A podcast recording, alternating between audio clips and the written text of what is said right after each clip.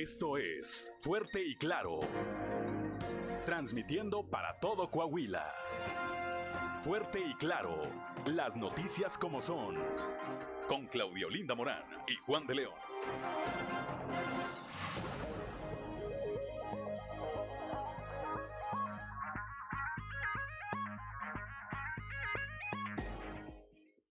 Buenos días, ya estamos en Fuerte y Claro, un espacio informativo de Grupo Región.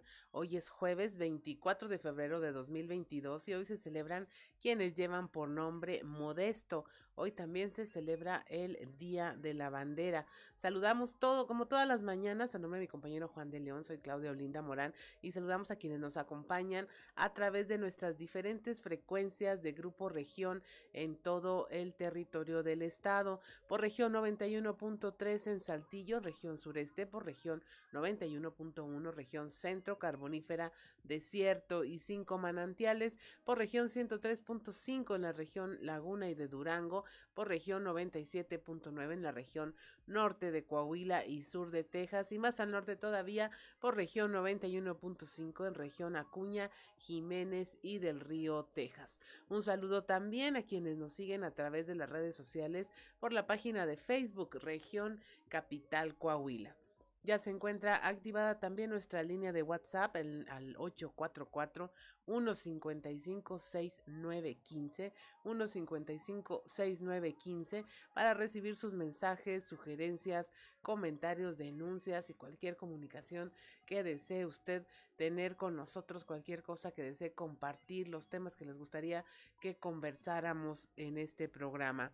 Eh, ahorita a esta hora de la mañana, que son las 6 de la mañana con 6 minutos, la temperatura en Saltillo está en 13 grados, Monclova 6 grados, Piedras Negras 4 grados, Torreón 14, General Cepeda 12 grados, Arteaga 13, Ciudad Acuña 4 grados, en Derramadero al sur de Saltillo están a 10 grados, Musquis 4, San Juan de Sabina 5 grados, San Buenaventura 6, 4 Ciénega 6 grados, Parras de la Fuente 13 grados y Ramos Arispe 12 grados centígrados. Pero si quiere conocer a detalle el pronóstico del tiempo para todas las eh, regiones del estado, vamos con Angélica Acosta.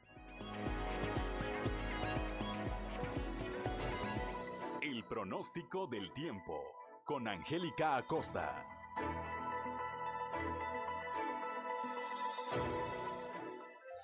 Hola, hola, ¿qué tal amigos? ¿Cómo están? Muy buenos días, qué gusto me da saludarte. Ya es jueves 24 de febrero del año 2022 y mi nombre es Angélica Costa. Estoy lista para darte la previsión meteorológica del día de hoy. Pon atención, Saltillo, máxima de 28 grados, mínima de 11. Durante el día un cielo claro, soleado, rico, cálido, agradable y por la noche un cielo parcialmente nubladito. Ok, la posibilidad de precipitación 25% para Saltillo. Excelente, nos vamos hasta Monclova. Bueno, pues eh, viene temperatura cálida para Monclova Monclova 32 grados como máxima, mínima de 9. Durante el día soleado, muy muy cálido y por la noche eh, incremento de nubosidad. No te preocupes porque la posibilidad de chubasco es muy baja, 1%. Eso es para Monclova. Nos vamos hasta Torreón, temperatura muy cálida, 35 grados como máxima, mínima de 14. Durante el día predomina el cielo soleado, muy rico, muy cálido, muy agradable y por la noche eh, vamos a tener un cielo también claro, ¿ok? La posibilidad de precipitación totalmente nula ahí para Torreón. Muy bien, nos vamos hasta Piedras Negras, 20 grados, 20 grados como máxima para el día de hoy, mínima de 5 durante el día. Vamos a tener periodo de nubes y sol, va a estar agradable, sin embargo el airecito se va a sentir ligeramente fresco y por la noche parcialmente nublado. Muy frío por la noche, hay que abrigarse, ¿eh? Piedras Negras, 5% la posibilidad de precipitación, excelente. Ciudad Acuña, sube el termómetro a comparación del día de ayer, sube hasta 25 grados como máxima mínima de 7. Durante el día principalmente nubladito, sin embargo se va a sentir cálido. Por la noche principalmente principalmente claro y bueno, algo frío por la noche, que abrigarse. 25% de la posibilidad de precipitación ahí para Ciudad Acuña. Excelente, nos vamos hasta Monterrey, Nuevo León. Ahí para todos nuestros amigos, amigas que tienen compromiso en la Sultana del Norte, bueno, pues viene temperatura muy agradable, 29 grados centígrados como máxima se espera para este jueves, mínima de 11, ¿ok? Durante el día principalmente soleado, va a estar rico, va a estar agradable y por la noche principalmente nublado. Atención Monterrey porque se espera lluvia eh, por la noche, más que durante el día, elevada más la probabilidad por la noche que durante el día, 72%. Así que bueno, maneje con mucho cuidado, maneje con muchísima precaución. Ahí están los detalles del clima. Buenos días.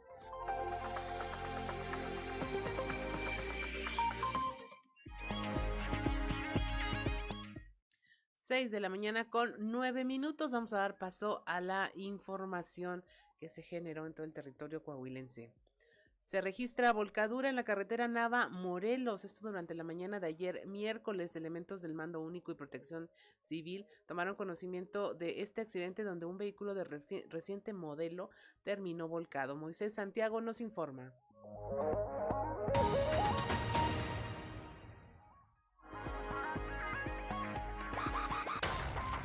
Durante la mañana de este miércoles, elementos del Mando Único y Protección Civil tomaron conocimiento de un accidente en la carretera Nava Morelos, donde un vehículo de reciente modelo terminó volcado. Se informó que es un vehículo cerrado de la marca Kia modelo 2007 con placas de cartón, el cual circulaba de oriente a poniente. Trascendió que el conductor manejaba exceso de velocidad, por lo que perdió el control del volante, volcando su unidad automotriz, quedando con las llantas hacia arriba. Los elementos de protección civil y bomberos arribaron para brindarle la atención al conductor de nombre Jorge Luis López Riojas, de 22 años. A pesar de lo aparatoso de la volcadura, resultó totalmente ileso, por lo que no fue necesario trasladarlo a algún hospital para su atención médica. El accidente quedó a cargo de la Guardia Nacional División Caminos para saber si hubo daños al patrimonio federal y deslindar responsabilidades. Desde la región carbonífera para Grupo Región Informa, Moisés Santiago.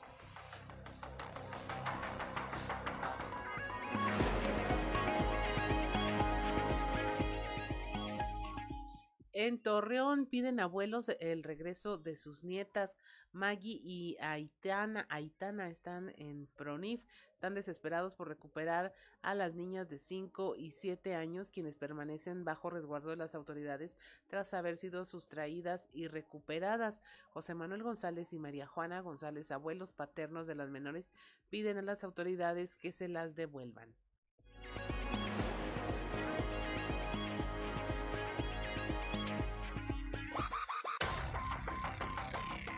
Tarde, eh, por los medios de las redes sociales, nos mandaron un mensaje de que nos habían visto allá por el lado de las Julietas. Pues ya le mandamos a los de la fiscalía el comentario que nos habían dicho y ya de mucho rato, sería que como a las 8, yo creo como a las 8 cuando nos avisaron que ya las habían encontrado. De ahí en adelante ya no supimos nada hasta, hasta ayer, hasta en la mañana, el lunes, el martes de la mañana, el, martes de la mañana que llegó mi hijo, que dijo que pues que estaban, que estaban las niñas guardadas en el en promis y pues sobre todo cuál es lo que quieras que me dé, por favor que me las, me las regrese.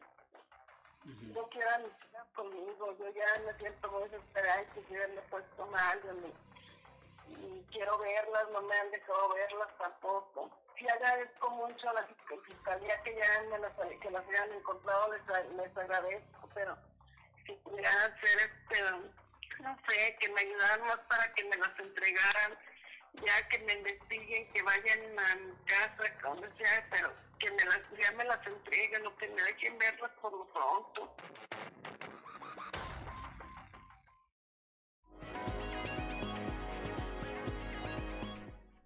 Sorprenden al ladrón en un rancho en Musquis, lo detienen y lo entregan ante las autoridades. La información con Moisés Santiago.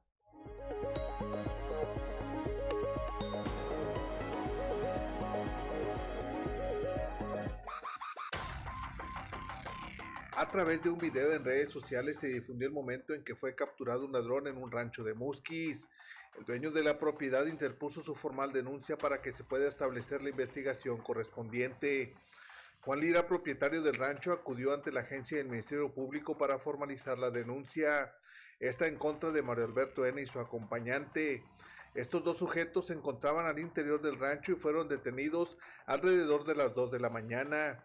Y no porque se dispusieran a iniciar su jornada para la ordeña de vacas y a cargar las cabras como lo hacen los rancheros sino para extraer cables de la propiedad así como fierro y herramientas entre otras cosas. El afectado comentó a las autoridades que un trabajador y su pareja lograron sorprender a los ladrones y estaban en plena faena laboral logrando la captura de uno de ellos para entregarlo a las autoridades. El propietario del rancho comentó que la sociedad ya está harta de tanto ladrón suelto, por lo que decidieron tomar medidas extremas para capturarlos y entregarlos a las autoridades. Desde la región carbonífera para Grupo Región Informa, Moisés Santiago.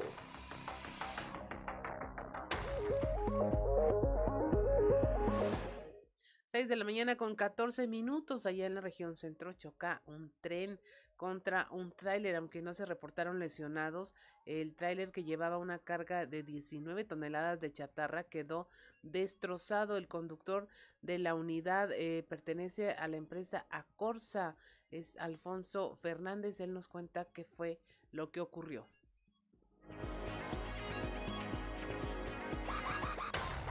Pero el chavo venía bien terco, entonces yo espejé para, para, para ver que no se me metiera, porque pues, me lo podía llevar este, también chocarlo, ¿verdad? Pero no volteé a ver allá venía Por eso, por venir cuidándose de la troca que venía atrás. Sí, venía. Venía solo. ¿Lo quería rebasar? ¿Yo? Sí, sí yo venía solo.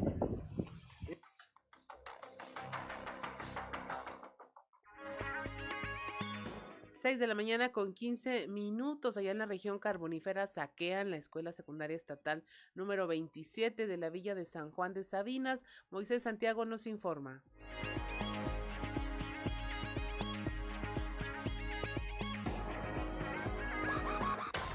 Los amantes de lo ajeno se introdujeron a la secundaria agropecuaria Raúl Castellanos ubicada en la villa de San Juan de Sabinas. Esto ocurrió durante la madrugada del pasado domingo y se llevaron hasta las llaves de todas las chapas de las puertas. Pedro García, director del plantel educativo, señaló que se llevaron diversos artículos entre bocinas, computadoras, máquinas de soldar y una bomba sumergible. Los ladrones se concentraron específicamente en el almacén de herramientas, cafetería y dirección, y servicios periciales de la Fiscalía recabaron tres huellas distintas. Hasta el momento se desconoce el monto de lo robado y los daños materiales son cuantiosos, así como el detalle de que los ladrones se llevaron todas las llaves de 35 chapas y también de los camiones escolares. Debido a la contingencia sanitaria por la pandemia no hay veladores y los delincuentes no olvidaron llevarse también el circuito de video haciendo imposible la identificación. La secundaria tiene una población de 200 estudiantes y no han regresado a clases presenciales por cuestiones de infraestructura, que con este último robo se dificultará el retorno a las aulas. Desde la región carbonífera para Grupo Región Informa, Moisés Santiago. 6 de la mañana con 16 minutos allá en Piedras Negras encuentran un cadáver flotando en el río Bravo, esto a la altura del llamado campo deportivo Águilas. Este, el cuerpo ya presentaba un avanzado estado de descomposición. Norma Ramírez nos informa.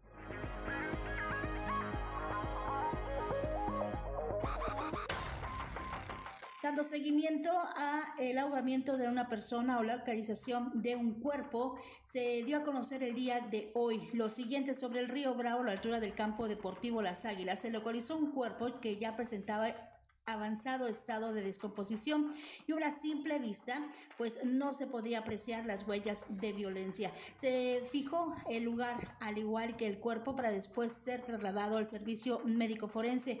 El médico legista le practicó la autopsia siendo la causa de la muerte asfixia por sumersión. Asimismo permanece sin identificar. No se descarta que sea un migrante el cual tenía la intención de cruzar de forma ilegal a la Unión Americana.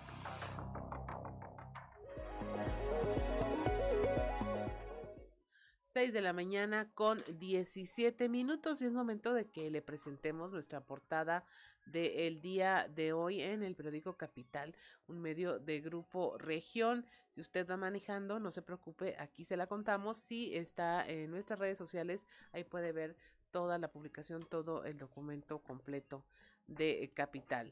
El día de hoy nuestra nota principal es cómo se está buscando ya que el Congreso apoye la vacunación a menores de edad, a menores de 14 años, ya que algunas escuelas particulares de la entidad se han acercado para ser apoyados en la búsqueda de que sus alumnos puedan ser vacunados contra el COVID-19, por lo que serán asesorados incluso para eh, recurrir a los amparos que sean necesarios. Así lo informó la diputada local Edna Dávalos. También le hablamos de, eh, los altos índices de violencia en estados vecinos como Zacatecas, Nuevo León y Tamaulipas. Las, los puntos colindantes con Coahuila como brechos y, brechas y caminos son vigiladas eh, constantemente con, con más de siete mil elementos de la fuerza pública.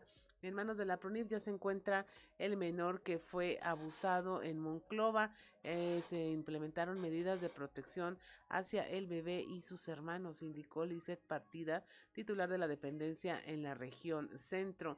Aquí en Saltillo, el alcalde eh, José María Frausto Siller habla el abre el programa Saltillo Cabildo itinerante para escuchar a los habitantes de los ejidos y atender sus necesidades. También le tenemos cómo se está trabajando por los adultos mayores eh, vulnerables por parte de la Secretaría de Inclusión que encabeza Manolo Jiménez Salinas, donde se eh, realizó una firma de convenio de colaboración con las Secretarías de Inclusión, Desarrollo Social, de Gobierno, Colegio de Notarios y Sistemas DIF municipales de la región Laguna. Ahí la presidenta honoraria del DIF Coahuila, Marcela Gorgón, encabezó esta firma que pues les va a dar un instrumento a las instancias estatales, DIF municipales y organismos de la sociedad civil para coordinar esfuerzos y otorgar salud física, alimentaria y emocional a este sector vulnerable. También hablamos de cómo eh, Canacintra ratificó ya el triunfo de Eduardo Garza como el, quien va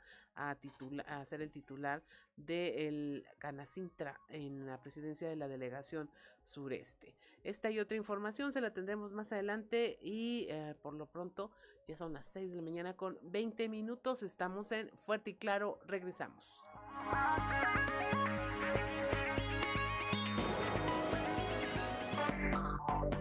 Enseguida regresamos.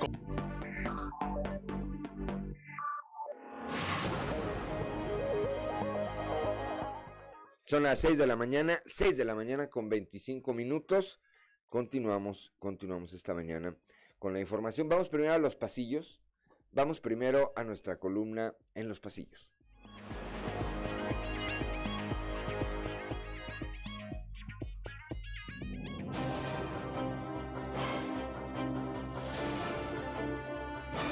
Y en el cartón de hoy, investigación, que nos muestra el vicepresidente para México de Baker Hughes, Bob Pérez, quien está hablando en un podio, pero con los ojitos bien vendados mientras nos platica. No vimos ningún conflicto de interés, ni irregularidades, ni nada de nada. Como se anticipaba, la Canacintra Nacional resolvió desechar la impugnación que interpuso Antonio Domínguez respecto a la elección de la nueva mesa directiva del organismo en el sureste de Coahuila, con lo que se consolidó el triunfo de Eduardo Guayo Garza. ¿Acaso no lo viste venir? Desechado el recurso de Antonio Domínguez, habrá que ver si éste cumple su palabra de aceptar el veredicto o si recurre a otra instancia al más estilo López Obradorista y por otro lado, si Héctor Horacio deja la Cámara y se va a fundar otro organismo o esperará a que lo expulsen de este. Adiós, Al ratificado Guayo Garza, la resolución lo tomó trabajando, pues ayer lo mismo anduvo por el CONALEP de Alfio Vega que con el director de Fomento Económico de Saltillo, Mario Mata, con ambos analizando proyectos de la Cámara que preside. Reapareció ayer Javier Guerrero desde la Ciudad de México para encabezar un evento en el que se presentó ante el Consejo Técnico el segundo informe de labores de los representantes del IMSS en el país. ¿Sería casualidad que lo hiciera precisamente cuando en las redes lo quisieron enfermar? Adivine usted. Lo cierto es que luce sin menoscabo en su estado físico. Poco a poco le pone el alcalde Chema Fraustro su sello a la administración municipal de Saltillo. Primero lo hizo como líder del Congreso del Estado al hacer con los diputados locales sesiones itinerantes por los municipios para que todo Coahuila conociera la labor legislativa. Y ahora las sesiones del Cabildo de Saltillo irán a los ejidos, pero no solo para que las familias conozcan a los regidores, sino para escuchar de cerquita y solucionar los problemas. Sin duda, Chema toma con mucha seriedad la voz ciudadana.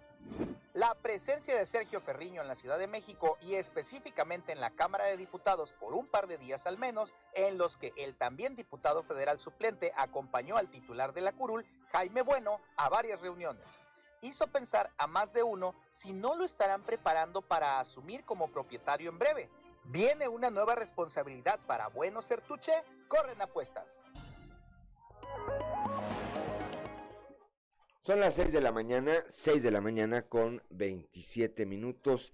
Y bueno, pues ayer, eh, anoche, para ser más eh, específico, alrededor de las 9 de la noche, de las 9 de la noche, tiempo de México, pasadas las nueve de la noche, se daba a conocer que eh, Rusia había iniciado con una operación militar especial eh, invadiendo Ucrania. Con esto, pues, eh, se daba o se dio desde anoche por iniciada, por iniciada la guerra entre estas dos eh, naciones y pues circularon ya imágenes desde pasada la medianoche, tiempo de México, de eh, lo que aparentemente son bombardeos o eh, disparos con armas de eh, alto poder que comenzaron, repito, a circular, a circular en las redes, en las redes sociales. No es, sí inició la guerra, no se trata todavía, habrá que ser muy puntuales en esto, Claudio Linda Morán Auditorio, todavía de una guerra mundial, porque no ha intervenido Estados Unidos, si bien ha fijado su postura, pues todavía no interviene, Claudia. Así es, ya, eh, pero eso sí ya es el conflicto, el mayor conflicto en Europa desde 1945, es lo que refieren los medios internacionales. Y en efecto, eh, para poder llamarla una tercera guerra tendría eh, que haber una reacción muy fuerte de Estados Unidos, que pues desde el comienzo de la invasión pues ha hablado que todo es responsabilidad eh, del gobierno ruso que sería ruso que sería el culpable de las eh, pérdidas catastróficas de vidas y de lo que está por venir. Pero se recalca que la ofensiva pues tendría que ser una respuesta fuerte y unida del resto de los países hacia Rusia y ahí es donde eh, dependería de Estados Unidos si se reconoce esto como una guerra mundial o no. Y pues como sabemos Estados Unidos le encantan las guerras. Pues es su, una parte de su economía está basada en la industria bélica, entonces, pues eh, siempre está esperando este tipo, perdón, de situaciones. Así que, pues eh, las siguientes horas serán vitales para ver cuál es la posición eh, que ya le había dicho muy clara el gobierno de Biden, pero a ver cuál es su accionar para ser, para ser más preciso. Lo cierto es que repito, desde anoche, eh, hora, hora de eh, México, alrededor de las nueve, inició, iniciaron ya estas eh, acciones militares por parte de Rusia, ordenadas por Vladimir Putin, y en las siguientes horas, repito, sabremos cuál es el accionar de Estados Unidos y del resto de los países. Ayer mismo en el Consejo de Seguridad, México se pronunció y pronunció su condena por esta invasión a Ucrania. En las siguientes horas, en los siguientes espacios informativos de Grupo Región, por supuesto que le estaremos, le estaremos actualizando de este tema. Son las 6 de la mañana, 6 de la mañana con 31 minutos y ahora sí vamos a un resumen de la información nacional. Llega México a 5.4 millones de casos de COVID y se suman ya eh, 316 mil muertes, es decir, cinco veces el escenario catastrófico planteado por el subsecretario de Salud Hugo López Gatel en junio de 2020 dos años aumentó en 12% el número de personas sin acceso a servicios de salud, según datos del Consejo Nacional de Evaluación de la Política de Desarrollo Social, el Coneval. El número de personas sin, sin servicios de salud se concentraba mayormente en municipios del centro y sur del país, con un 30 y 40% de la población con este problema, mientras que en los municipios de la serranía la cifra superaba el 40%. En Chiapas, una mujer logra fotografiar a su asesino antes de ser atacada. Se trata de Paula de, los Santos, que fue asesinada en el municipio de San Cristóbal de las Casas, en donde eh, momentos después eh, de que unos delincuentes le habían robado la motocicleta a su hijo, logra enfrentarlos. Tras fotografiar a uno de los ladrones, este le disparó en el pecho, ocasionándole la muerte. Ya se investiga y hay cuatro personas detenidas por su presunta relación con este asesinato. En Guerrero localizan a una niña de 10 años reportada como desaparecida. La menor fue ubicada en la casa de un familiar quien indicó que la mantuvo a resguardo durante varios días ya que dijo había huido de su casa por los constantes maltratos que enfrentaba. Fresnillo, Zacatecas se convierte en un pueblo fantasma. En la noche, dicen sus pobladores, ellos se quejan de que han denunciado del incremento en los índices de violencia e inseguridad, por lo que algunos incluso han decidido salir de la comunidad, demandan del gobernador David Monreal eh, acciones más efectivas para contener la ola de violencia. Y en Oaxaca raptan a dos niñas en la central de autobuses. La denuncia fue presentada por familiares que como evidencia mostraron un video de seguridad de esta central donde se observa una mujer adulta de unos 31 años llevando a las niñas a las que mediante engaños y entregando unos dulces logra sustraerlas de sus padres. Ya hay una orden de captura contra esta mujer y se investiga lo ocurrido. Y hasta aquí la información nacional. 6 de la mañana, 6 de la mañana con 34 minutos. Vamos ahora a un panorama informativo por el estadio. Comenzamos aquí en el sureste de nuestra entidad con Leslie Delgado. Destruyen 18 toneladas de material del proceso electoral del 2021. Leslie Delgado, muy buenos días. Buen día, informando desde la ciudad de Saltillo. Con la presencia de representantes de partidos políticos y consejeros electorales, este miércoles se procedió a la destrucción de 18 toneladas de material utilizado en el proceso electoral del 2021. En este sentido, la consejera presidenta del Instituto Electoral de Coahuila, Gabriela de León, indicó que previamente se seleccionó el material que podrá ser reutilizado en otras jornadas. A continuación, escucharemos la información. ¿Qué es lo que vamos a destruir? Eh, básicamente estaremos eh, destruyendo aproximadamente 18 toneladas eh, de este material, entre las que se encuentran eh, evidentemente pues los votos marcados. Ustedes saben pues que ya concluyó el proceso electoral, ya, ya fueron validadas todas las elecciones y además de eso este, bueno, ya pues quienes compitieron y ya están ejerciendo sus cargos.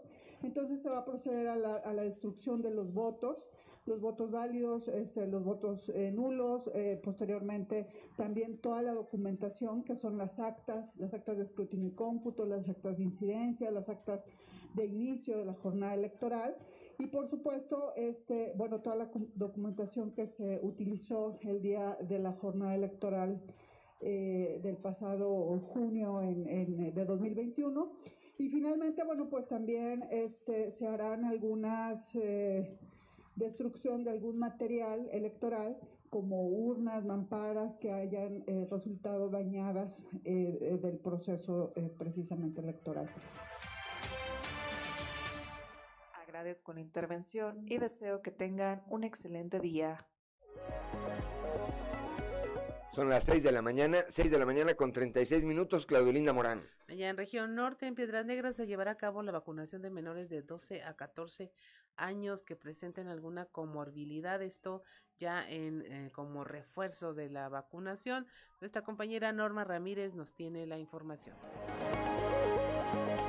Muy buenos días amigos de Fuerte y Claro desde Piedras Negras, esta es la información. Este jueves en la clínica Hospital de Lice se llevará a cabo la vacunación de menores de 12 a 14 años que presenten alguna comorbilidad. Así lo afirmó el jefe de la jurisdicción sanitaria número 1, Iván Alejandro Moscoso González. Dio a conocer que este grupo fue ya en un inicio vacunado en el Hospital General Salvador Chavarría, pero ya llegó el momento de aplicarse sus dosis de refuerzo, por lo que aprovecharán el módulo fijo del ISTE para dicho fin. La información a continuación. mañana, mañana se va a abrir el, punto de vacunación del ISTE regularmente, como regularmente abren a las 9 de la mañana, solo que la atención va a ser específicamente a menores de edad de 12 a 14 años que cuenten con comorbilidades. Eh, ya se va a estar poniendo el refuerzo a ese, a ese grupo de edad. Si recordarán, habíamos hecho una campaña para vacunar a este grupo en el Hospital Salvador Chavarría, en donde presentaban sus certificados médicos o sus comprobantes donde, donde establecían que, que padecían de alguna comorbilidad. Bueno, ya es tiempo de su, de su refuerzo. El procedimiento va a ser el mismo, como todos los grupos tienen que entrar a la plataforma mi vacuna, su, su expediente electrónico y, y llevarlo al, al, al, punto de vacunación. Es solamente para refuerzos en, de este grupo de edad y es la población en la que se va a estar atendiendo el día de mañana, muy probablemente también el viernes, así hasta que hasta que la mayoría de, la, de, de, de los, de las personas tengan su refuerzo. Esta fue la nota más relevante para todos ustedes. Un saludo, Norma Ramírez. Son las 6 de la mañana, 6 de la mañana con 38 minutos. Vamos ahora a la región lagunera ya con Víctor Barrón. Aumenta pandemia de COVID-19, complejidad en atención a víctimas de abuso sexual. Víctor, muy buenos días. Hola, ¿qué tal amigos de Fuerte y Claro en temas de la región Laguna? Durante la actividad del curso Trauma, Complejo y Abuso Sexual con sede en el municipio de Torreón, Laura López Willy, directora del Instituto Resilia, se refirió a la importancia que reviste la profesionalización del personal de instituciones como los albergues que atienden a las víctimas de este delito, sobre todo ante el aumento en la incidencia que trajo consigo el confinamiento por la pandemia del COVID-19. Vamos a escuchar. En, en cuestión de, de, conocimiento, ellos, por ejemplo, ven casos tan, tan fuertes que, que no tienen las herramientas para ayudar y lo que piden es esto, es formación, es capacitación. Lo que queremos es profesionalizar aún más el trabajo que están haciendo estas personas. Ahora, muchos de ellos son de origen humilde, que están trabajando con sueldos, digo, que apenas sale, ¿no? Entonces, imagínate, encontrar una formación de primer nivel es complicadísimo. Uno, no tienen el tiempo, dos, no tienen el dinero. Y las pocas cosas que llegan, que habrá buenas, pues la mayoría no son de gran calidad. Y lo que nosotros buscamos en Resilia es traer herramientas que tú estás, en el, estás tú tomando tu capacitación y al día siguiente en el trabajo lo vas a aplicar. Sí, o sea, que esa es la idea, que, que, que en este tipo de cursos y, y, capacitaciones esté la gente que ya está ayudando en el campo. O, por ejemplo, ahorita me nos da mucho gusto saber que hay estudiantes de último semestre también de, de la carrera de psicología, que son chavos idealistas, que llegan a querer ayudar. La actividad del curso continúa este jueves y concluye mañana viernes aquí en Torreón, enfatizando el interés en capacitar a todos los encargados de atender a víctimas que precisamente pertenecen a esta porción de población vulnerable. Esto es todo en la información. Desde La Laguna reportó Víctor Barrón. Un saludo a todo Coahuila. Son las 6 de la mañana, 6 de la mañana con 40 minutos antes de irnos al corte. Saludamos a don Joel Roberto Garza Padilla, como todos los días allá desde Frontera, desde Frontera Coahuila. Y su frase del día de hoy dice, los valientes también temen, pero siguen avanzando. Por ello, que no te importe equivocarte, que no te dé miedo el tropezar. Tan solo exígete fortaleza para que nunca te falten ganas de volver a intentar. Bueno, pues bendiciones, dice don Joel. Igual bendiciones, bendiciones para usted. 6 de la mañana con 41 minutos. Estamos en Fuerte y Claro.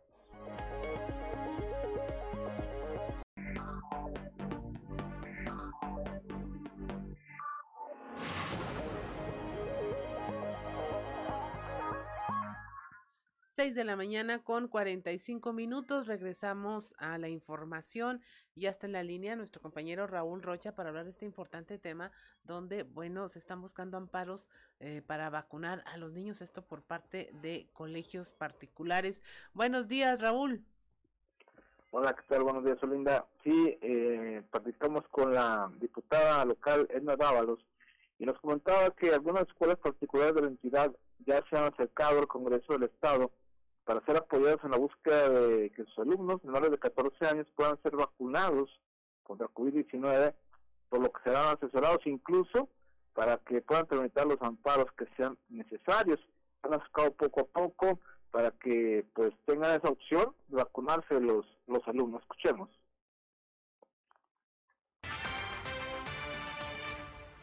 Hemos sido diputados de territorio, hemos sido diputados que así como buscamos el apoyo en campaña de diferentes sectores, entre ellos a los maestros, hoy eh, los maestros nos buscan y los directores de las universidades y de las escuelas privadas. Eh, hemos estado en pláticas sobre el tema. Eh, sí les hemos comunicado cuál ha sido la posición de específicamente de los diputados de Morena en contra de la vacunación de los niños menores de eh, 15 años. Y esto pues ha generado una preocupación importante al darse cuenta que esa es la línea que viene desde el, desde el gobierno federal. Sabemos, porque si Estados Unidos y Canadá, si Europa ya lo está efectuando, pues con qué especialistas se están basando. La realidad es otra y la sabemos. Sabemos que no hay presupuesto para las vacunas, que no hay dinero para comprarlas, que no es prioridad para el gobierno federal y para Morena la salud de los niños en Coahuila ni en México. Pues vamos a respaldar siempre lo que venga a beneficiar a nuestros niños y vamos a tener pláticas con los sectores y con los colegios privados para ver de qué forma podemos guiarlos, asesorarlos e incluso apoyarlos para los amparos necesarios. 6 de la mañana con 47 minutos. Así es, Raúl, pues está esta preocupación y pues por un lado está la preocupación y por la otra la falta de recursos económicos para poder extender esta protección a esta a este rango de edad de la población infantil.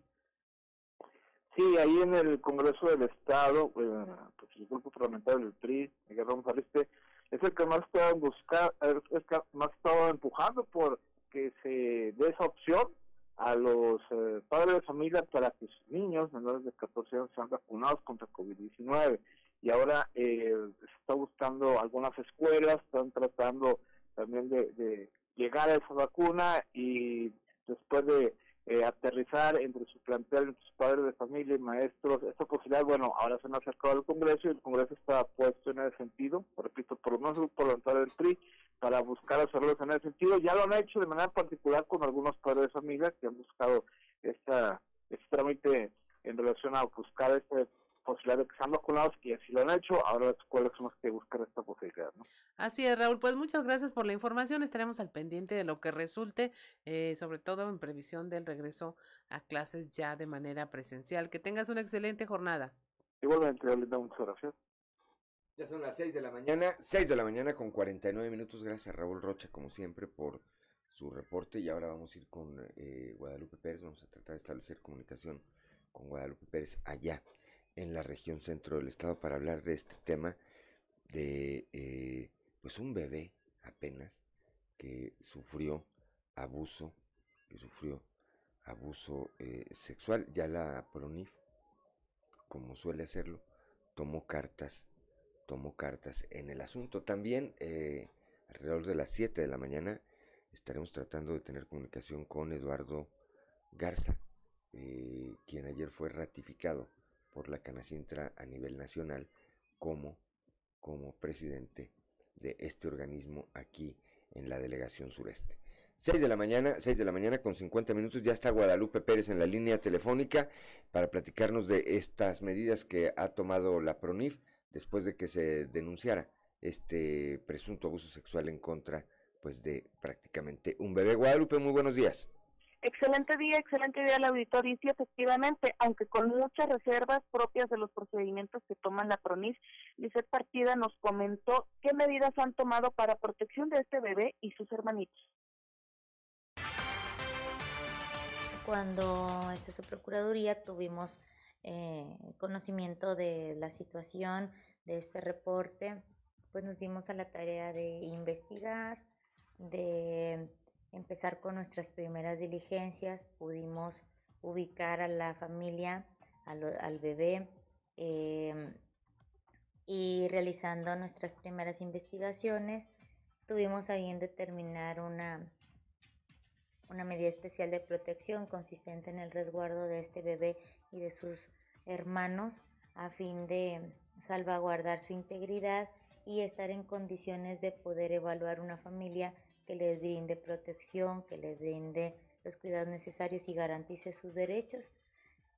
Eh, estamos trabajando de manera coordinada con las dependencias que corresponde para poder coadyuvar en lo que sea necesario y bueno, seguiremos integrando las diligencias que a nuestra representación competen para eh, poder garantizar los derechos de los niños que, están involucrados en esta situación y poder garantizar el interés superior, que se haga valer el interés superior del niño. Son las 6 de la mañana, 6 de la mañana con 52 minutos. Pues la digo, qué bueno que la PRONIF, Guadalupe Auditorio están haciendo la labor que le corresponde, pero pues lamentable que se registre de nueva cuenta un caso de esta naturaleza. Sí, lamentable. Ahora, extraoficialmente eh, se descartó, afortunadamente podemos decir que se descartó el abuso sexual tanto para el bebé como para un hermanito. Las edades de los pequeños, porque ahora eh, eh, también, ese es otro dato que eh, salió eh, al final del día, eran dos pequeños, entonces el más chiquito alrededor de cuatro o cinco meses de edad tiene y el otro año y medio aproximadamente. Bueno, pues ahora habrá que eh, pues esperar. Esperar, Sí, esperar porque los procedimientos siguen, los protocolos se mantienen en este aspecto porque a, a pesar de no haberse confirmado el ataque como tal, eh, el hecho de que se haya denunciado tiene que seguirse. Ahora, una de las cosas que, que yo siempre digo, y si me permite, es que eh, como padres, como familia, debemos hablar con nuestros niños y nosotros siempre estar alerta, desconfiar hasta de nuestra sombra y también hacerle ver a nuestros niños de alguna manera que ellos puedan entender que sí existen los monstruos, que no deben confiar y que deben protegerse y que deben de tener toda la confianza del mundo para decirnos qué pasa y nosotros no confiar en nadie, ni siquiera nosotros mismos, para tratar de proteger a nuestros hijos.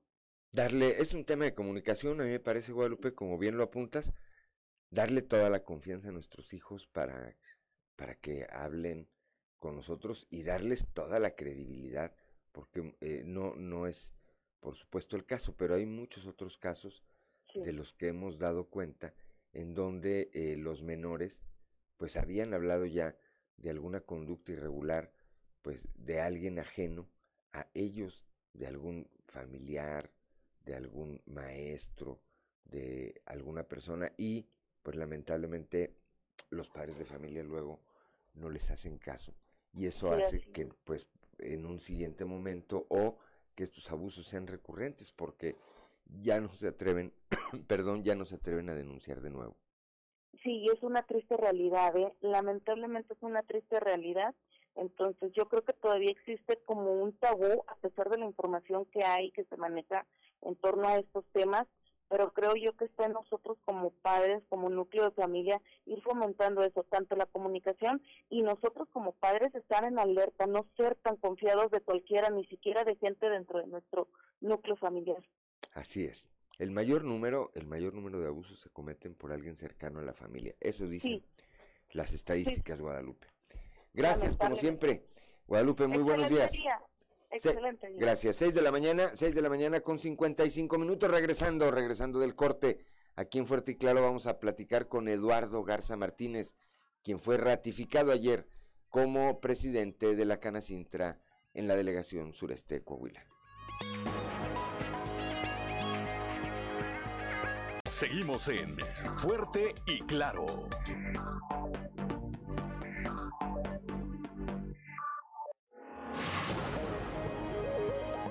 Son las 6 de la mañana, 6 de la mañana con 59 minutos.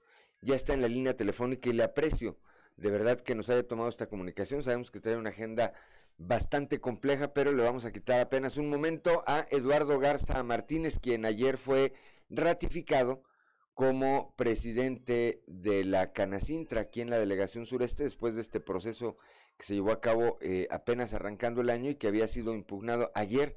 Ayer la Canacintra Nacional resolvió y de eso queremos que nos platique. Eduardo, muy buenos días. Gracias por tomarnos esta comunicación. Juan, gracias, gracias por la llamada y un saludo al auditorio. Platíquenos, ayer ya resolvió finalmente eh, la Canacintra Nacional con, respe- eh, eh, con respecto a esta, eh, a esta impugnación que se había interpuesto con relación a la elección de la nueva mesa directiva.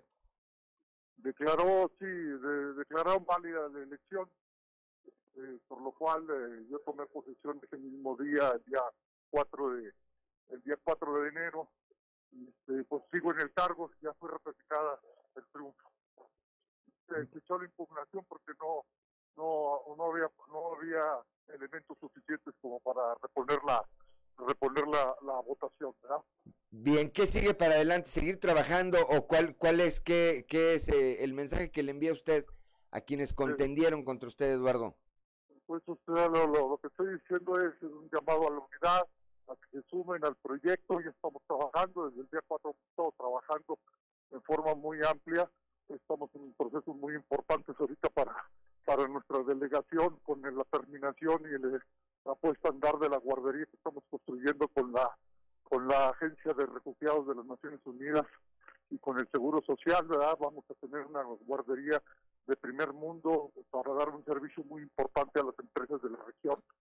Y también estamos en, trabajando, ayer estuvimos con, con Alfio Vega, ¿verdad? con el CONALEP, porque estamos viendo todo lo que es referente a la, a la educación dual, los alumnos de, de escuelas técnicas que están participando en las empresas de Coahuila Sureste para un proceso de entrenamiento y de, y de, y de adaptación hacia el mercado laboral. Tenemos otros muchos programas con las pymes y las pymes. Al aeropuerto de la Asamblea Nacional.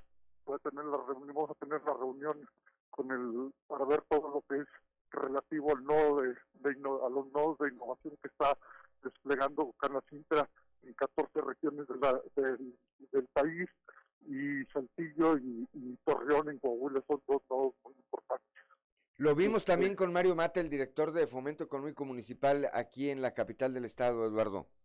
Sí, estamos poniéndonos de acuerdo. El municipio siempre nos ha apoyado en forma importante en nuestros cuatro eventos que tenemos anuales y ahora también ellos van a tener este, dos eventos, uno de metalmecánica este, de, de nivel nacional que fue elegido Saltillo y vamos a cooperar la Canacintra con el municipio para, eh, para este, este, este evento nacional de, de, de cadenas productivas en donde vamos a juntar a los a las grandes empresas tractoras con los con los con los MIPIMES para tratar de, de que nuestras MIPIMES se desarrollen ser los proveedores de estas empresas tractoras ¿verdad?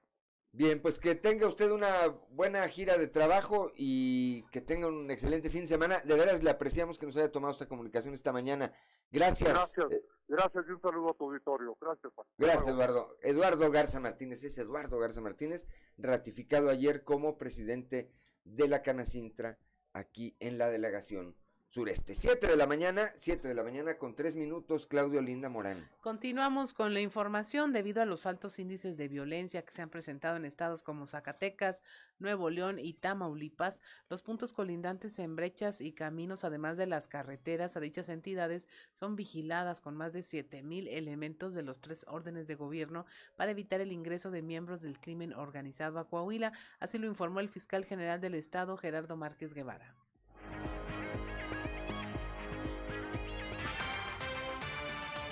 Fortaleciendo nada más este, los eh, puntos de revisión. Tenemos eh, gente acá con colindancia con Zacatecas, con Nuevo León, con Tamaulipas y una parte acá con Durango también, eh, aunque la, eh, los, los eventos se están dando particularmente en Zacatecas, Nuevo León y Tamaulipas. Eh, tenemos cerca eh, de 7 mil gentes trabajando en esto entre los tres niveles de gobierno, la Guardia Nacional, el Ejército, las policías estatales, las municipales y desde luego la Policía de Investigación. Respecto a Coahuila no tenemos ningún repunte, tenemos una disminución incluso en materia de delitos de alto impacto como son los homicidios, los secuestros, homicidios tenemos un 30% hacia la baja en estos últimos eh, 40, 50 días de, de lo que va del año.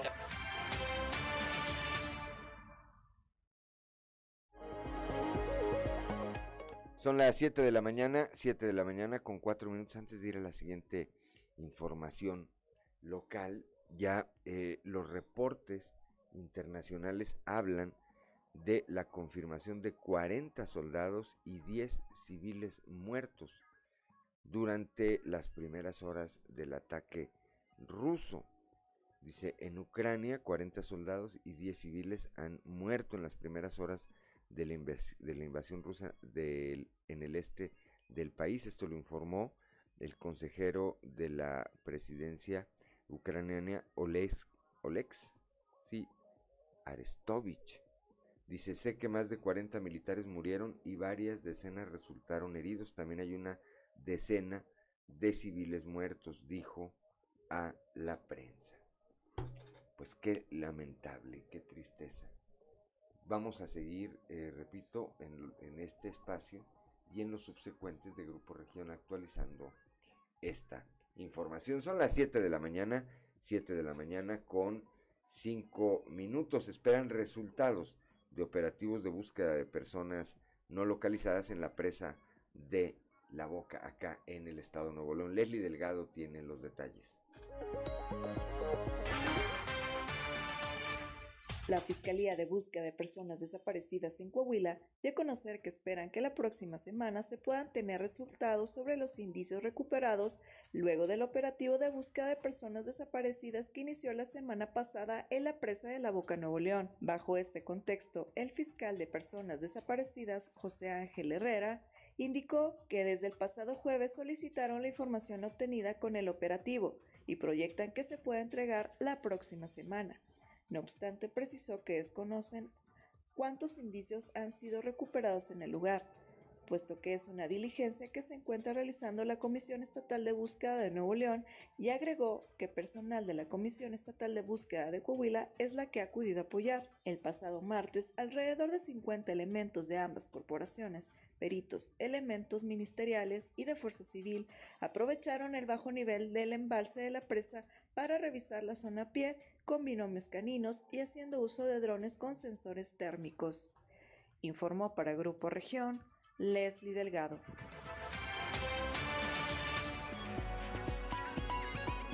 7 de la mañana, 7 de la mañana con 7 minutos, Claudio Linda Morán. Tras las denuncias realizadas por el cuerpo estudiantil del Instituto Tecnológico de Saltillo, que se hicieron por medio de redes sociales y medios de comunicación donde señalan la falta de higiene en los sanitarios y la falta de protocolos de salud, la directora del plantel, María Gloria Hinojosa, desmintió que los baños se encuentran en malas condiciones y aclaró que las fotografías que compartieron no corresponden a las instalaciones del TEC Saltillo.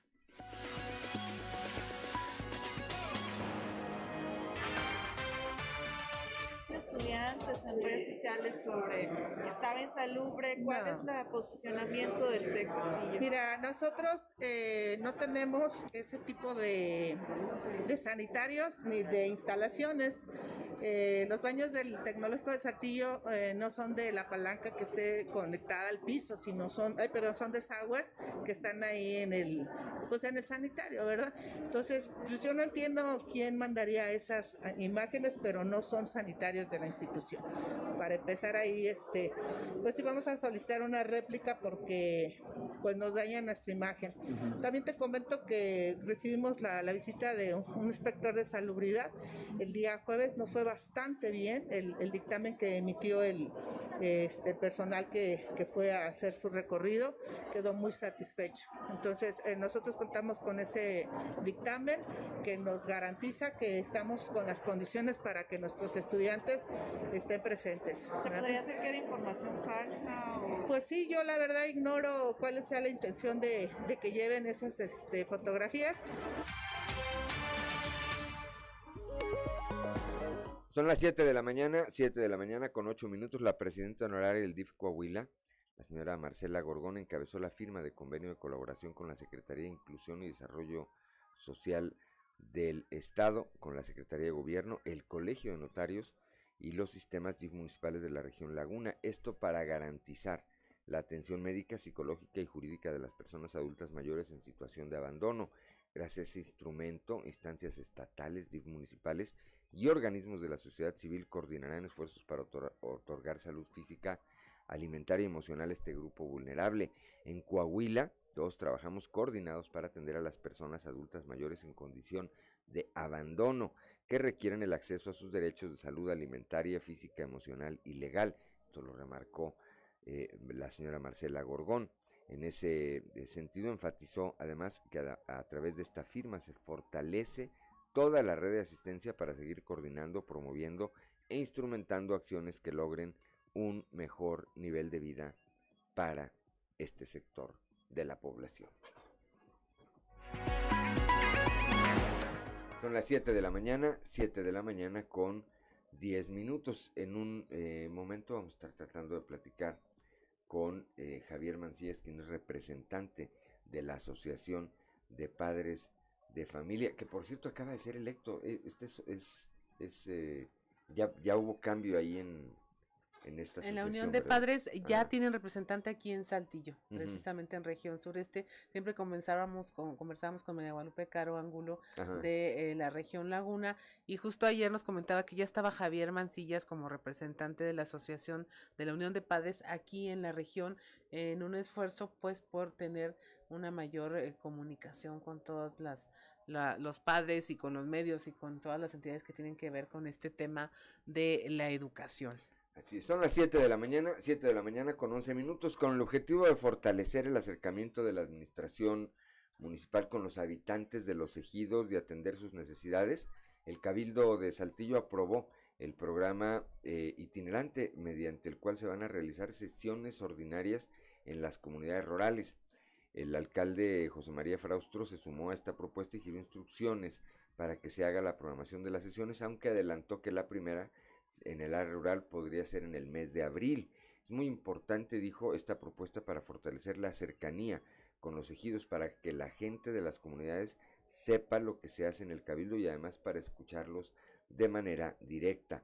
El dictamen presentado por la Comisión de Desarrollo Rural recibió el voto a favor de los regidores, quienes enriquecieron la propuesta para llevar más beneficios a los ejidos de Saltillo. Son las 7 de la mañana, 7 de la mañana con 11 minutos, Claudio Linda Morán.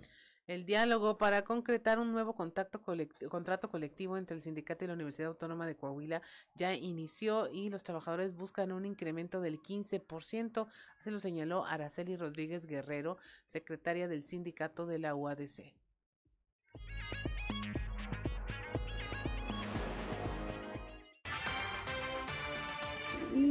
Cuanto al contrato colectivo, ahorita estamos en pláticas. Hemos reanudado pláticas con la universidad, entonces, pues bueno, estamos ahorita en la revisión. Tenemos hasta el 7 de marzo, que es la fecha en eh, que se puso como eh, para estallamiento a huelga. Entonces, esperamos que en estos siguientes días pues podamos llegar a, a acuerdos. Nosotros estamos eh, solicitando el 15%. Así es. No, nosotros este, acabamos de empezar a iniciar las pláticas, entonces este, estamos empezando, todavía nos quedan dos semanas, entonces pues bueno, ya estaremos viendo qué es lo que nos autoriza.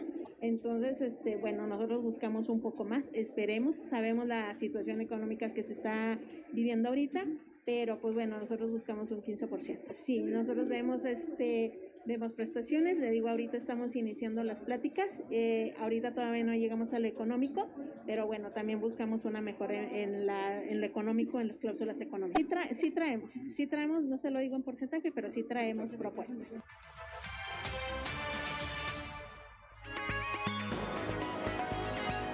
Son las 7 de la mañana, 7 de la mañana con 13 minutos allá en la región carbonífera, eh, durante una visita, durante una visita, la Secretaría de Seguridad, eh, la Secretaria de Seguridad Pública, la licenciada Sonia Villarreal Pérez, después de hacer entrega eh, de beneficios, bueno, pues de una patrulla propiamente, entregó una patrulla en el municipio de San Juan de Sabinas, manifestó que al incrementarse el consumo de drogas entre la población, se iniciarán campañas para concientizar a maestros y padres de familia en este tema. Escuchemos.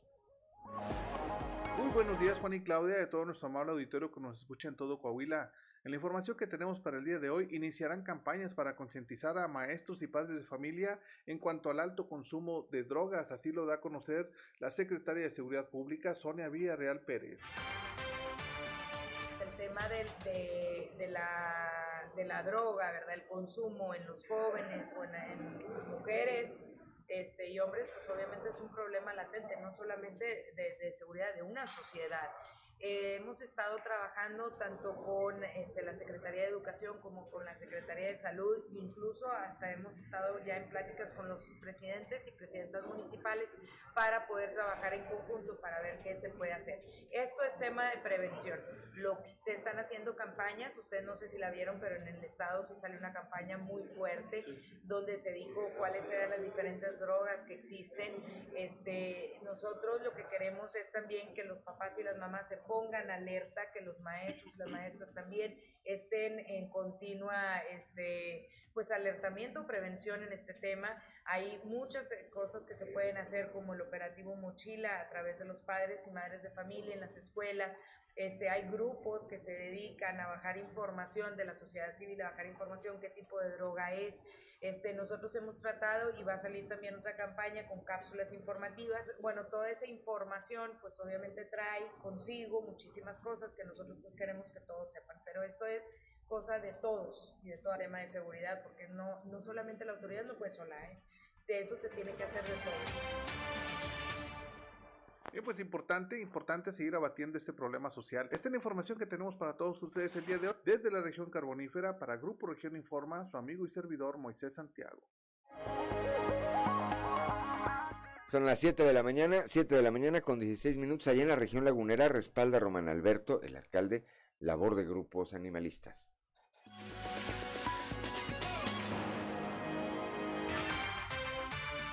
Todos los sentidos de los animalistas, me sumo al proyecto de ellos, pero también tengo que reconocer si alguien le ha ido bien en un deporte, que algunos lo reconocerán, otros no, pues bueno, yo lo respeto, este, pero al final del día yo creo que él debe tener reconocimiento en lo que haga, él hace, ha sido un triunfador, y le deseamos el mayor de los éxitos, como también le deseamos el mayor de los éxitos, y me he sumado a las causas de animalistas. Eh, no, solo, no solamente sigo teniendo el lonche que lo usted, sino tengo cuatro más.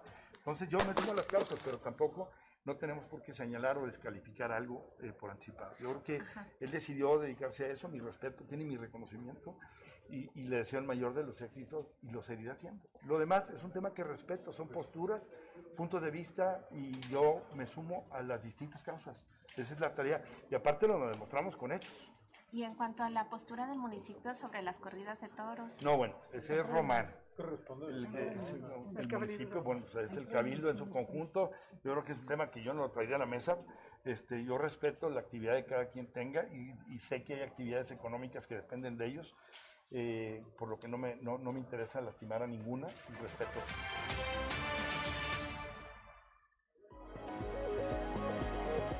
Son las 7 de la mañana, 7 de la mañana con 17 minutos. Me parece que a lo que se refería Román Alberto, que está editado ahí, está cortado el audio, pero me parece que le debieron haber preguntado sobre Arturo Gilio, este eh, matador de toros, originario ya de la Perla de la Laguna. Por eso decía él, bueno, yo respeto lo que él hace, pero por otra parte apoyamos también todas esas causas que van en pro de los animales. Y es que, pues, la tendencia no solamente mundial, sino también nacional, es a ir desapareciendo las corridas de toros. 7 de la mañana con 18 minutos, Claudelinda Morán. Ya tenemos en la línea a Javier Mancillas, él es representante de la Unión de Padres de Familia aquí en la región sureste. Y eh, ya muy brevemente, Javier, que nos comentes este tema del regreso a clases, eh, la preocupación por las vacunas. Tenemos colegios que se están buscando amparar para que los niños tengan acceso a la vacunación y esta medida de la nueva sana distancia que busca la Secretaría de Educación para que puedan regresar a clases un mayor número de alumnos. ¿Cuál es la opinión que tienen ahorita en la, Unión de Padres de Familia? Pues mira, la, la, la postura de la Unión Nacional de Padres de Familia es este que pues que se dé la, la información respectiva este en cuanto a las vacunas para los menores de de, de edad este para que procedan a la vacunación con toda precisión y certeza que los padres de familia estén tranquilos en ese en ese contexto.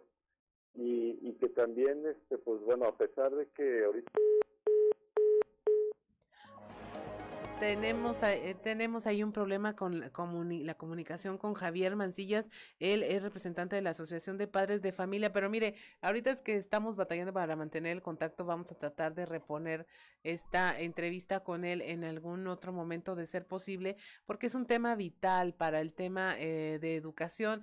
Eh, comentábamos aquí en cabina que es afortunado que ya tengamos un representante de la Unión de Padres eh, que aquí en Sureste, cuando anteriormente desde la laguna era de donde salían todas estas informaciones, todos estos datos y preocupación con el eventual regreso a clases. En esta ocasión, bueno, el contexto que tenemos y que tenemos para usted, que se lo hemos comentado aquí en otros espacios, es que se está pidiendo acortar la sana distancia en las escuelas por parte de la Secretaría de Educación efecto de que pueda regresar un mayor número de alumnos a las aulas y mantener todas las eh, medidas de salubridad e higiene necesarias para evitar contagios. Son las 7 de la mañana con 20 minutos. Estamos en Fuerte y Claro. Regresamos.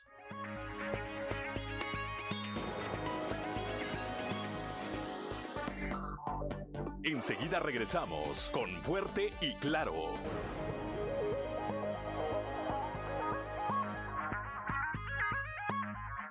Son las 7 de la mañana, 7 de la mañana con 24 minutos, como todos los días allá desde la capital del acero, nuestro amigo Antonio Zamora. Antonio, muy buenos días.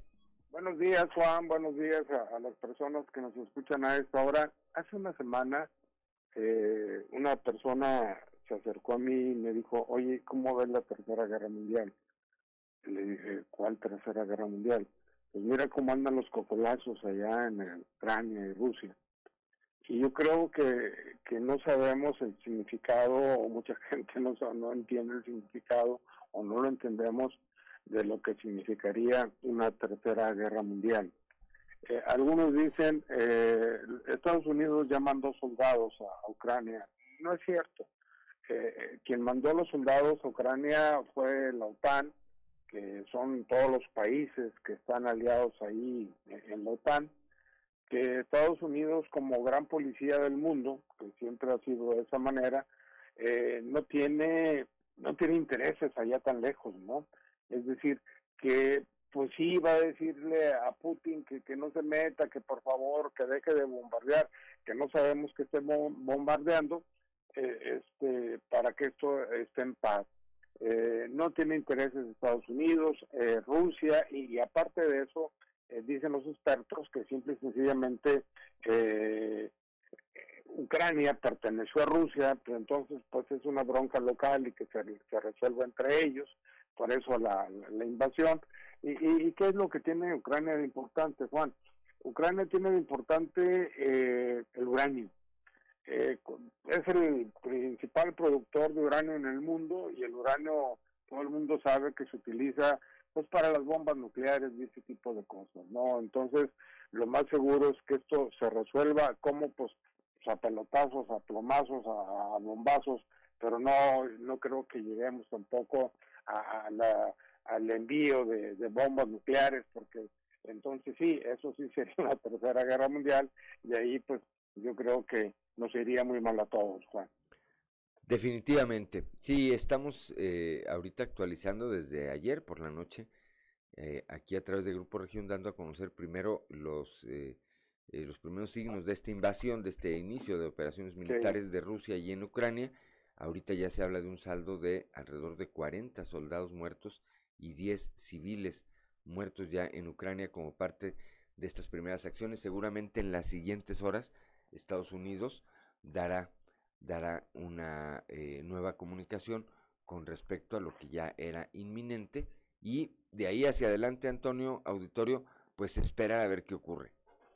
Sí, hacer changuitos, ¿no? De que las, cosas se arreglen por la vía de, la política, que es el diálogo y demás.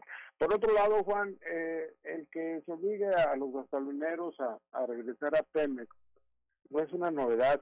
Eh, hace como un mes aquí eh, tuve la oportunidad de, o tuvimos la oportunidad de tratar lo que sucedió, por ejemplo, acá en Monclova. Resulta que un, un, inversionista eh, compra un terreno muy amplio en, el Pape, en la avenida Pape y, Boulevard Monterrey, y empieza a construir y cuando llevaba más o menos el 20% en la construcción, pues yo creo que alguien le dijo, oye, pues vete a Pemex para sacar el permiso que tienes que, que, obtener, no vas a tener problemas, así que lánzate una buena vez para que sepas a, a, qué te atienes. Este empresario eh, se fue a, a México, sea, tiene que ir a, a las oficinas de, de Pemex para tratar este, el tema de su permiso y le dijeron, sí, con mucho gusto te vamos a dar el permiso siempre y cuando solamente vendas gasolina que produce petróleos mexicanos.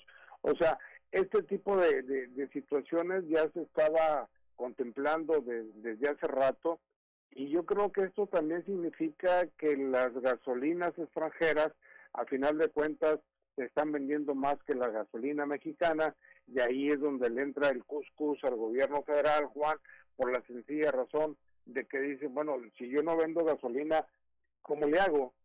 Hay que recordar que antes el petróleo y la gasolina, pues era, era un factor importante para la sobrevivencia económica del país y con tantos gastos que tiene el gobierno federal, y no son gastos en obra pública porque los estados están fregados, sino simple y sencillamente eh, en el pago que tiene, el pago clientelar electoral que tiene con millones de, personas, Juan.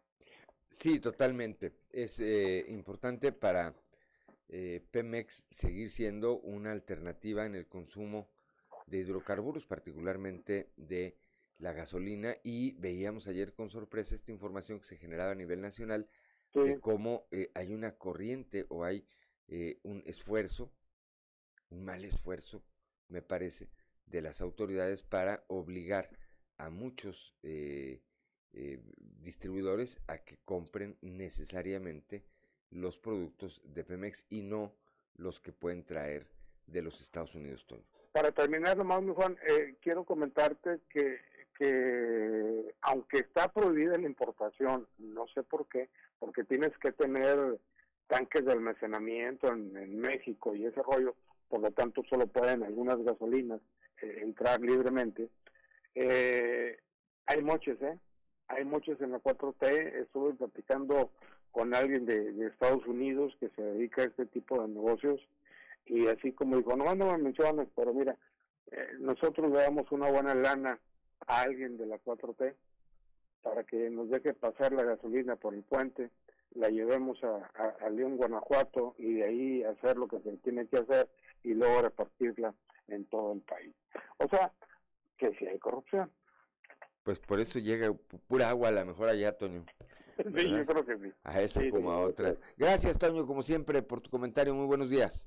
Buenos días. Son las 7 de la mañana, 7 de la mañana con 31 minutos. Vamos con Noé Santoyo al mundo de los deportes.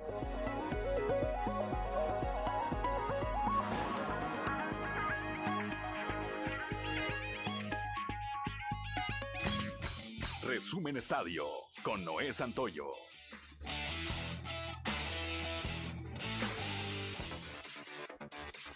Santos Laguna fracasó en la Conca Champions al quedar fuera de los octavos de final a manos del Montreal, equipo que lo goleó en casa tres goles por cero la noche de ayer y un marcador de 3 a 1 global. El equipo de Pedro Caixinha que simplemente no camina en la Liga MX no pudo en su visita a Canadá, a donde llegó con un gol de ventaja, pero en la vuelta lució inoperante. La visita a Canadá fue todo un caos para los laguneros, pues además del positivo a coronavirus de su director técnico, el duelo tuvo que posponerse un por las inclemencias del clima canadiense. En cambio, Pumas sacó la jerarquía y aplastó al equipo de Saprissa, cuatro goles por uno, para avanzar a los cuartos de final, tras imponerse seis goles por tres en el marcador global, tras el empate en Costa Rica. Y eso que en algún momento Saprissa metió presión en el Estadio Olímpico, pero no le alcanzó para otra hazaña en nuestro país.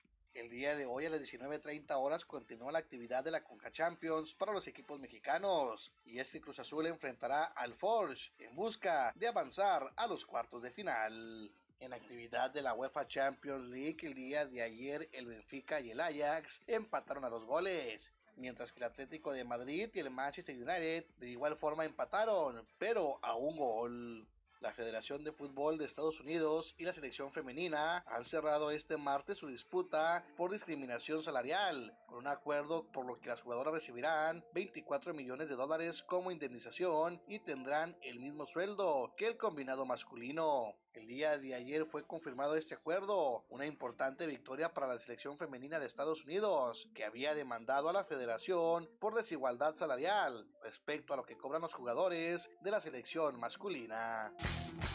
Resumen Estadio con Noé Santoyo.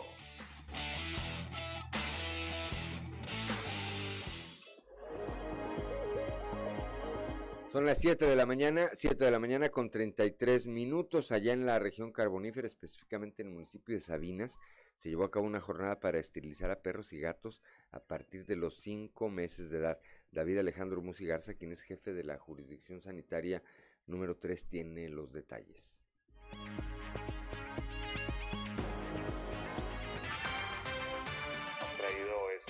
Jornada, tres días aquí en la región carbonífera para esterilizar a mascotas, perros y gatos a partir de los cinco meses de, edad que ya los pueden eh, registrar y traer para, para, esterilizarlos, que son completamente gratuitas y bueno, pues son una, eh, un granito de arena, una colaboración por parte de, de la Secretaría de Salud para eh, ayudar en la economía familiar, sobre todo a todas aquellas personas dueños de mascotas responsables que saben eh, y tienen la conciencia de la importancia de tener a sus mascotas esterilizadas, que esto contribuye a, evitar la situación de, de, más perros y gatos en situación de calle y que bueno, obviamente esto puede llegar a, representar un, un, problema de salud pública futura. Las, las, las cirugías por esterilizar eh, alguna mascota varían dependiendo del tamaño de la mascota y también si son machos o hembras, ya que son distintas las, las operaciones que se realizan, pero pueden rondar desde los 800 hasta los 2.500 pesos aproximadamente. Muy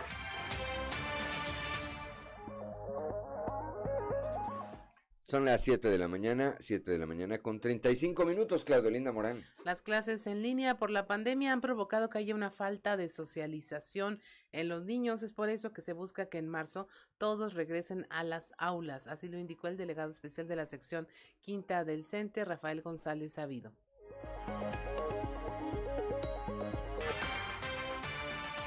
Tres desgracias. La desgracia de salud, la económica, pero también la más importante es la, desgracia educativa.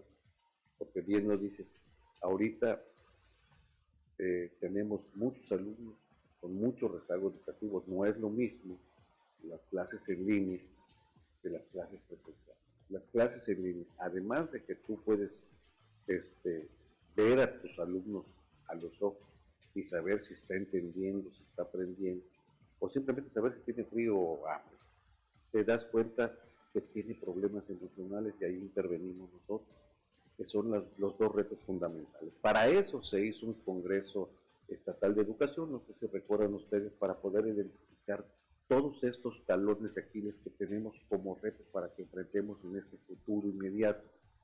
Uno de ellos es que podamos nosotros tener los planes y programas y reducirlos a lo básico para que esta generación las podamos poner a tiempo en el concierto de las demás naciones para que nosotros no, nos, no estemos rezagados como país en ese tema.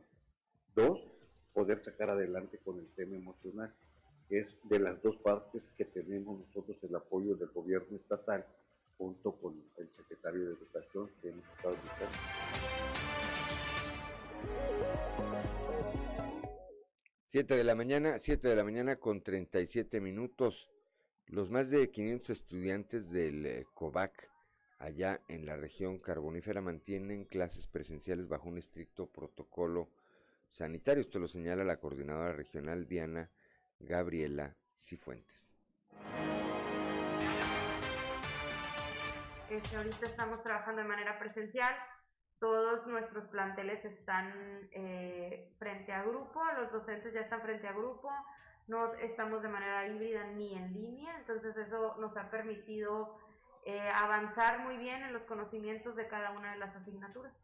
Pues tuvimos lo que fue eh, la alza en enero de lo del Omicron, ahorita ya no tenemos este indicios de algún sospechoso positivo, ahorita estamos muy bien, eh, hemos seguido con los protocolos de salud para evitar el contagio, la distancia, este gel, termómetro, cubrebocas, eh, careta inclusive, entonces hasta ahorita estamos muy muy bien en los planes. Nosotros tenemos a cargo 12 planteles, son 5 planteles en San Juan de Sabinas y 7 planteles en Melchor ¿El total de alumnos que manejan? Ahorita tenemos 503 alumnos como matrícula general, eh, las que les estamos dando el servicio de, de bachillerato.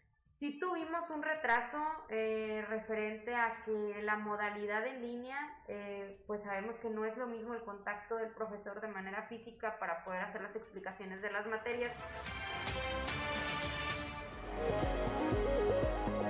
Son las 7 de la mañana, 7 de la mañana con 38 minutos. Claudelina Morán. A pesar de no haber obtenido el mínimo solicitado de los votos en la pasada elección, el Partido de Unidad Democrática de Coahuila se afirma, dicen, más vivo que nunca, así lo declaró su consejero estatal Héctor Portillo.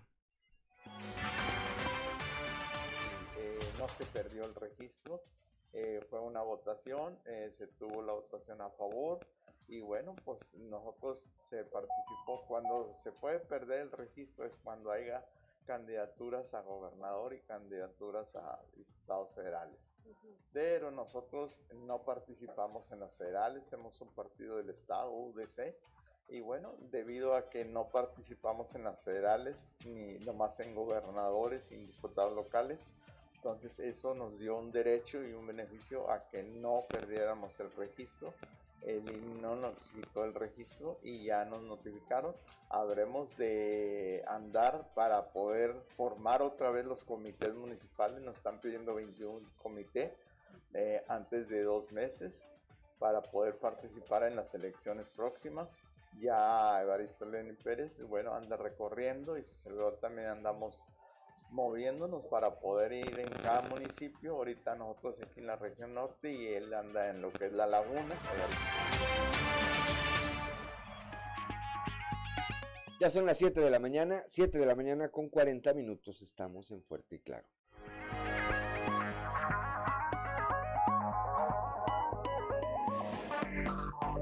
Enseguida regresamos con ya son las 7 de la mañana, 7 de la mañana con 45 minutos. Vamos a un resumen general de la información más importante que le presentamos el día de hoy. Comenzamos con la información de carácter nacional. Claudelina Morán. Estalla conflicto bélico entre Ucrania y Rusia. Reportan ya 40 soldados muertos tras avance de las tropas. Llega a México a 5.4 millones de casos de COVID-19. Con esto ya le dio la vuelta cinco veces al llamado escenario catastrófico planteado por el subsecretario de Salud Hugo López Gatel en junio de 2020.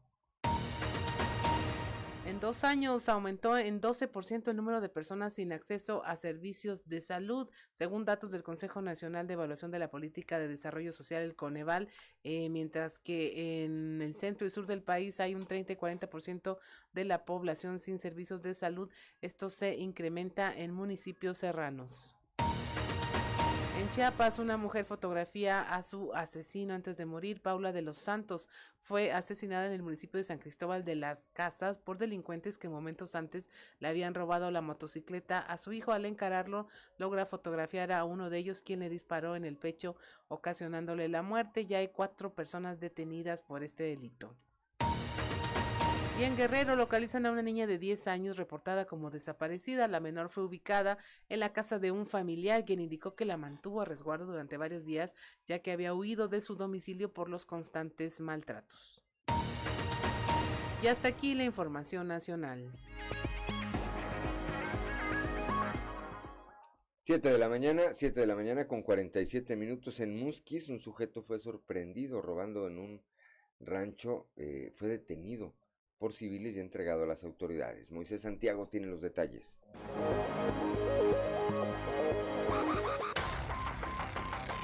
A través de un video en redes sociales se difundió el momento en que fue capturado un ladrón en un rancho de Musquis. El dueño de la propiedad interpuso su formal denuncia para que se pueda establecer la investigación correspondiente.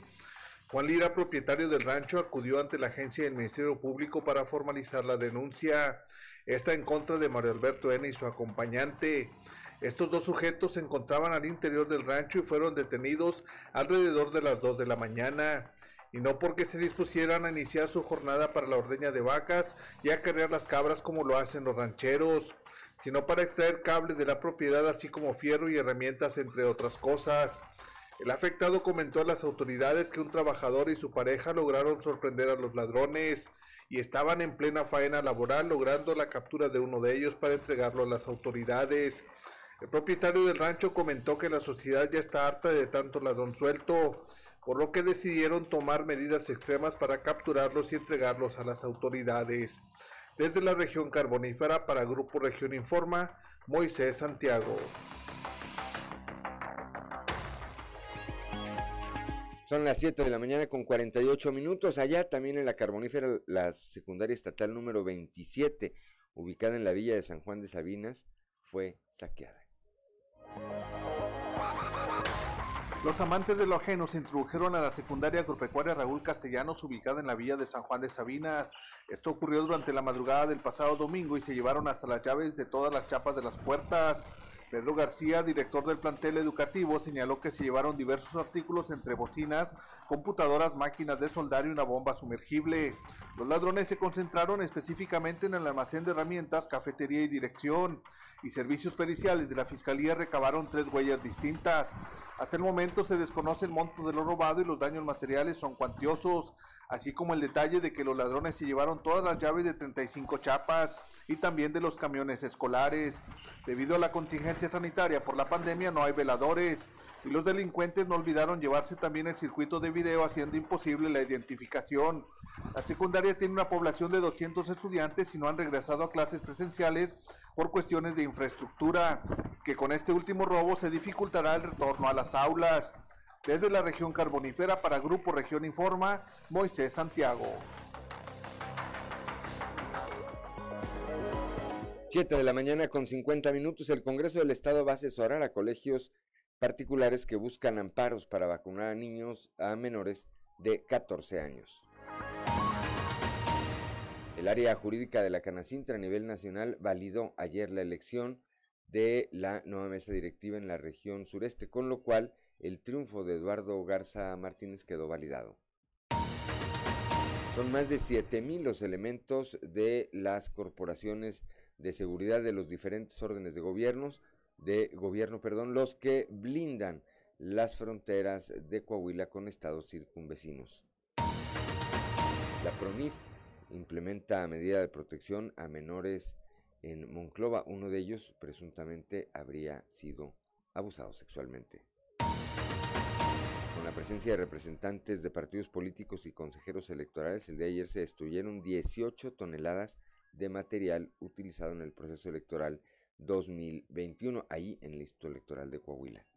La presentaron al área del eh, DIF Coahuila, la señora Marcela Gorgón encabezó la firma del convenio de colaboración con la Secretaría de Inclusión y Desarrollo Social del Estado, con la Secretaría de Gobierno, el Colegio de Notarios y los sistemas DIF municipales, esto para garantizar atención médica, psicológica y jurídica de las personas adultas mayores en situación de abandono. Ayer también el alcalde de Saltillo, José María Frausto Sillera, anunció que irán las sesiones de cabildo a todos los ejidos de Saltillo, esto con el objetivo de atender sus necesidades, de tener un acercamiento con la población, aunque no se ha definido eh, específicamente el calendario, dijo que en abril, en abril podrían iniciar estas giras. Pues son las 7 de la mañana, 7 de la mañana con 52 minutos. ¿Tenemos algún, alguna actualización de lo ocurrido allá a nivel internacional, Claudia? Sí, 40, 40 soldados ya han perdido la vida, es lo que se reporta con el avance de las tropas rusas y, comentábamos ahorita las afectaciones que podría tener en el país por este tema de, del conflicto bélico. Eh, extrañamente, y no tan extrañamente si ya conocemos de qué se trata, eh, la empresa Bimbo está saliendo a decir que van a ser de los más afectados, no solo por los intereses que tienen en ambos países, sino porque eh, son los principales productores de trigo a nivel mundial. Los principales productores de trigo. Bueno, pues ahí podría venir una repercusión. Eh, me queda en claro que no estamos nosotros en una autosuficiencia de este como de muchos otros granos ahí podríamos tener más adelante alguna, alguna complicación, Claudio Linda Morán. Así es, Rusia es el primer productor de trigo, Ucrania el tercero mayor, según datos del Departamento de Agricultura de los Estados Unidos. La empresa Bimbo, a través de su presidente y, director general, dice que tienen plantas en ambas naciones y que si la situación continúa por mucho tiempo, el impacto en el precio será en estos productos básicos. Pues prepárese, prepárese porque eso nos podría estar ocurriendo. Son las 7 de la mañana, 7 de la mañana con 53 minutos. Ya nos vamos esta mañana de jueves.